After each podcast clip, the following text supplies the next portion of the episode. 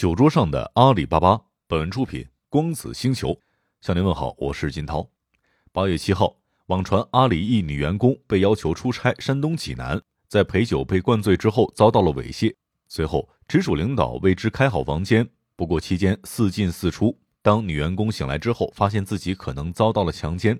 她在报警并看完监控之后，在阿里内部向多位领导反映情况无果，遂前往食堂发传单，却被保安抢走。但消息不胫而走。事件过去了十天，终于在网上发酵之后，阿里连夜对媒体回应称，绝不容忍，全力配合警方，涉嫌员工已经停职接受警方调查。事实上，阿里与低谷、性骚扰这些词汇并非第一次产生联系，此前多次出现过类似指责，比如二零一八年的五月份，阿里就被指员工入职的时候被要求玩低俗的破冰游戏，回答涉及性方面的各种隐私问题。这些问题尺度之大，包括你第一次是什么时候，喜欢什么体位等等。阿里巴巴官方很快对此进行了辟谣和否认。后马云时代，阿里在管理上面面临的挑战变得更加艰巨，尤其是在月饼门事件和蒋凡事件发生之后，公司的价值观也开始受到了越来越多的质疑。值得一提的是，去年与今年爆出负面事件都处在业务转型的节点之上。去年是天猫信息流大改版的关键时间。内容视频化以应对拼多多和字节猛攻。作为淘宝直播的主要策划者蒋凡，因随后的负面新闻直接退居幕后。此外，悉心培育出的头部主播张大奕也随之走下了神坛。今年是阿里同城零售的破局之年。过去一年内，控股高新零售、苏宁线下布局接近完成的时候，突然爆出淘鲜达女员工的负面新闻，实在是流年不利。参照旧案。如不小心应对，该次事件很可能会影响阿里本地零售业务。更重要的是，它可能会加速阿里价值观的崩塌。网上流传一份受害人自述的文档，详细介绍了事件的经过。综合阿里内部员工的爆料可知，涉事人主要为淘鲜达与相关的商家。需要指出，这次负面事件与淘鲜达的业务转型开展方式密切相关。去年二月，张勇在二零二零财年电话会议当中表示，本地生活服务。不是一个业务，更多的是支持消费的基础。为此后不断调整业务线埋下了伏笔。六月组织架构大调整之后，围绕同城零售形成了天猫超市加淘鲜达加盒马鲜生的业务组合。其中淘鲜达品牌承担了一大重任，盘活规模数十万的商超生态，形成一小时达，其重要性自不待言。建新城与拆旧城是阿里新零售战略的两条主线，而淘鲜达属于拆旧城的部分。即用数字化改造线下商超传统零售模式，因而与阿里商超生态伙伴互动是该部门的常务之一。据受害人的介绍，他曾经层层向上层反映情况，从而牵扯出诸多的高层，具体包括曲艺的直属领导、淘鲜达地方性重点客户负责人、淘鲜达业务单元负责人、同城事业群负责人等。整个同城零售的淘鲜达业务线上的高管像蚂蚱一样被受害人穿在了一块儿。其中最受关注的是受害人的直属上级曲一，这是王某的花名。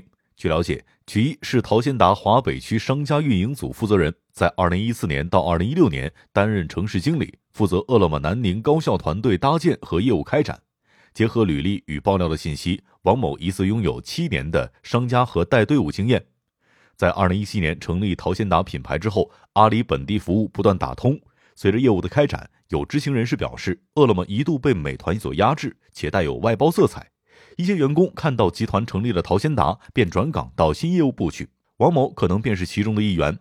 八月的这起负面事件至少暴露了两个问题：一个是马云退休之后，新六脉神剑之下，阿里的公司文化与治理受挫；另一个事件波及的大多是 to B 业务骨干。在昔日中工铁军步入中年、离开阿里之后，如何打造新生代铁军变得极为重要。阿里巴巴的企业文化受马云影响颇深，而武侠和酒文化是两大重要元素，因之方才有如下对新阿里人的说法：一年香，三年醇，五年陈。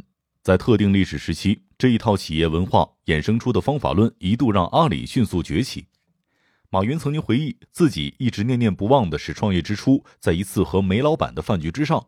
对方说，如果马云能够一口气喝掉九杯白酒，就会承诺投资马云五十万元。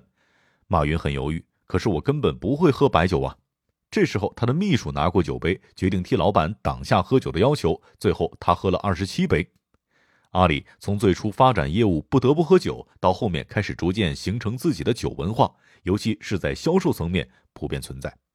陈放曾经是中工铁军的一位骨干，他表示，阿里的确有非常丰富的酒文化，例如众人所皆知的 PK 文化，每次开启动会就绑着红头绳，现场杀个鸡，喝鸡血酒。如今陈放即便人过中年，白酒还是按斤来喝的。不过，他也坦诚，除了酒文化之外，当年中工铁军招人的指向性也是后来成功的一大因素。我是从农村出来的，当时铁军特别喜欢招我们这种苦大仇深又有上进心的年轻人，这一点在公开信息当中颇为常见。早期骨干甘家伟在乌镇做过搬运工，利用双轨制倒腾过钢材。一九八八年，他赚得盆满钵满，加之年少轻狂，喜欢和狐朋狗友到舞厅消遣。如果打烊还玩得不尽兴，阿甘会从屁股兜里边掏出一沓钱，拿出二百元延长两个小时的表演时间。中工铁军团队其实既狼性又比较土。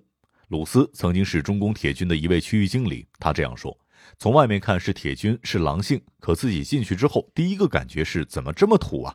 随后他总结说：“阿里不是大家想当然的那么的高大上，其实有非常草根的一面。”到底是什么让这些渴望财富的年轻人变得有战斗力？外界大多认为是六脉神剑，其实直接原因来自于绩效制度和团队的氛围。阿里曾经有一套设计精巧的制度，这一套被命名为“金银铜牌制”的业绩算法，被很多的老中工人称道。简言之，就是上个月你的业绩对应的提成，决定了你下个月的佣金系数，从而避免了故意累积单子的瑕疵，还能不断的激励他们连创新高。现在阿里的 to B 销售人员能力上不输过去中工，陈芳认为唯一差异是少了点侠客精神。比如看到同伴三个月开不出单子，会把自己的客户介绍给他。他总结到，过去中工铁军会一起住、一起吃饭，彼此间的情感默契度很高。一位中工铁军骨干于昭玲的经历颇能印证这一说法。白天跑客户，大家分开；晚上其实很孤独，我们吃在一起，住在一起。你的短裤什么颜色？平时有哪些丑陋的习惯？我们都知道。他也认为，好的说辞、灵感都是在吃饭、喝酒、睡觉的过程当中才会迸发出来。时至今日，阿里中工铁军已经淡出了历史舞台，但这个群体所留下的酒文化却在阿里扎根，并开始散布到很多其他的公司。比如，出身于阿里销售体系的滴滴出行创始人程维，一直都很喜欢喝酒。在滴滴与快滴合并之后，他经常约原快滴打车 CEO 吕传伟在北京上地附近喝啤酒撸串销售之余，阿里如一把刀，无论如何善变，to B 依旧是阿里的基石。在新旧六脉神剑之下，销售这把刀悄然变质。在旧六脉神剑当中，充满利他的色彩，即便是九九六狼性，终归还是有一套侠客精神兜底。而新六脉神剑显然更具现代性，但整体上开始往利己转向。譬如此时此刻非我莫属，带来更高效的同时，我们也能够看到阿里的企业文化已经不复往日。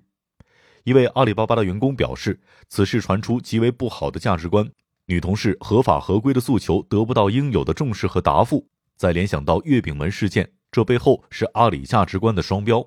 普通员工做错了事儿，哪怕再小都要被严惩，但老板们做了明显越界甚至违法的事情，却一次又一次被原谅和包庇。公司怎么做，大家都看在眼里。这样下去，阿里的价值观还会有谁信呢？这件事情真正可怕的地方在于，那些领导之所以一直袒护受害人的直属上司曲一，是因为这种事情在他们的眼中已经见怪不怪，或者说他们本身就是带来这种风气和职场环境的推动者。对于阿里而言，酒文化是成长过程当中逐渐形成的，它既是过去成功的因素之一，也是未来制约公司走上更高舞台的重要因素。